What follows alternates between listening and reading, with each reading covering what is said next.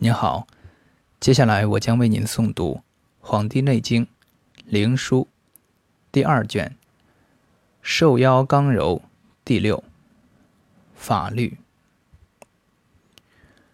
皇帝问于少师曰：“余闻人之生也，有刚有柔，有弱有强，有短有长，有阴有阳。”愿闻其方。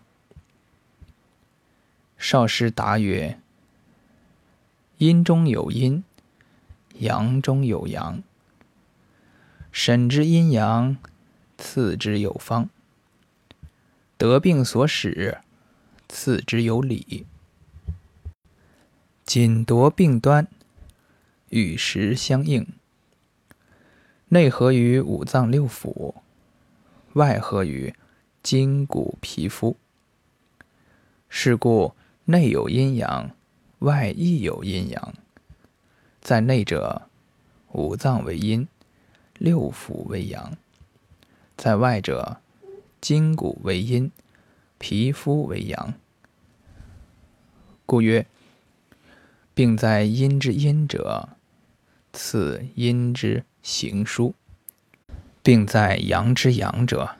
次阳之和，病在阳之阴者，次阴之经；病在阴之阳者，次络脉。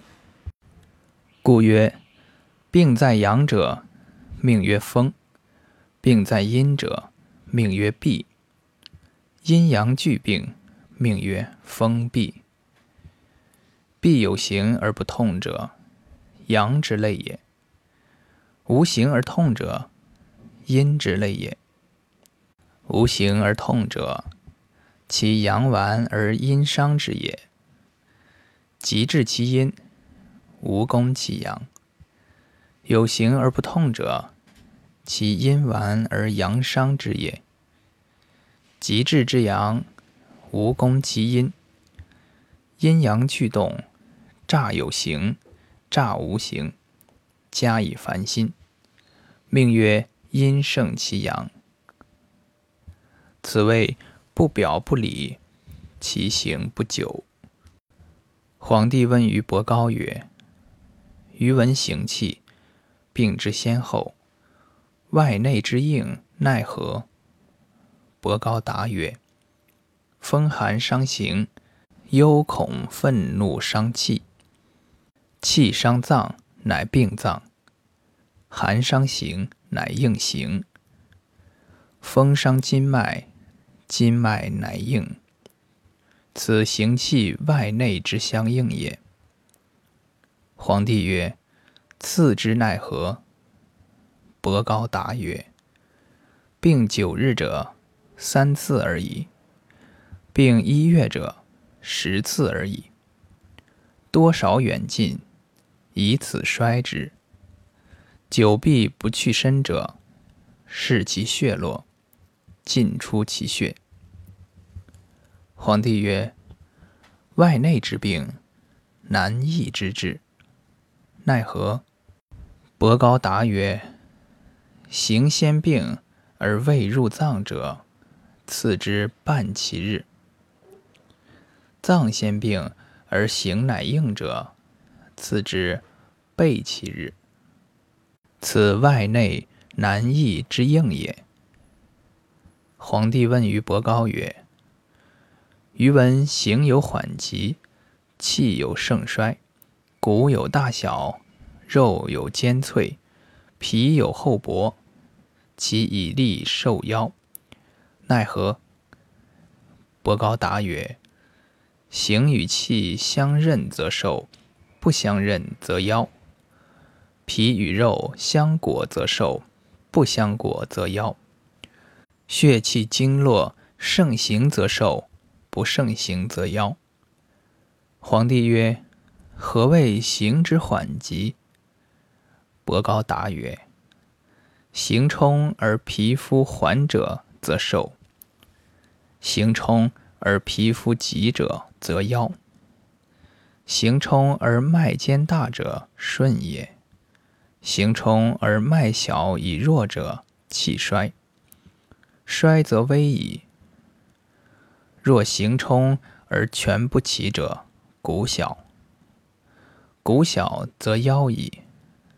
行冲而大肉峻坚而有分者，肉坚；肉坚则寿矣。行冲而大肉无分理不坚者，肉脆；肉脆则夭矣。此天之生命，所以力行定气而事受妖者，必名乎此。力行定气，而后以临病人，决死生。皇帝曰：“余闻受妖，无以夺之。”伯高答曰：“强击卑，高不及其地者，不满三十而死。”其有因加急者，不及二十而死也。皇帝曰：“行气之相胜，以力受夭，奈何？”伯高答曰：“平人而气盛行者寿，病而行肉脱；气盛行者死，行盛气者危矣。”皇帝曰。余闻次有三变，何谓三变？伯高答曰：有次盈者，有次位者，有次寒闭之流经者。皇帝曰：次三变者，奈何？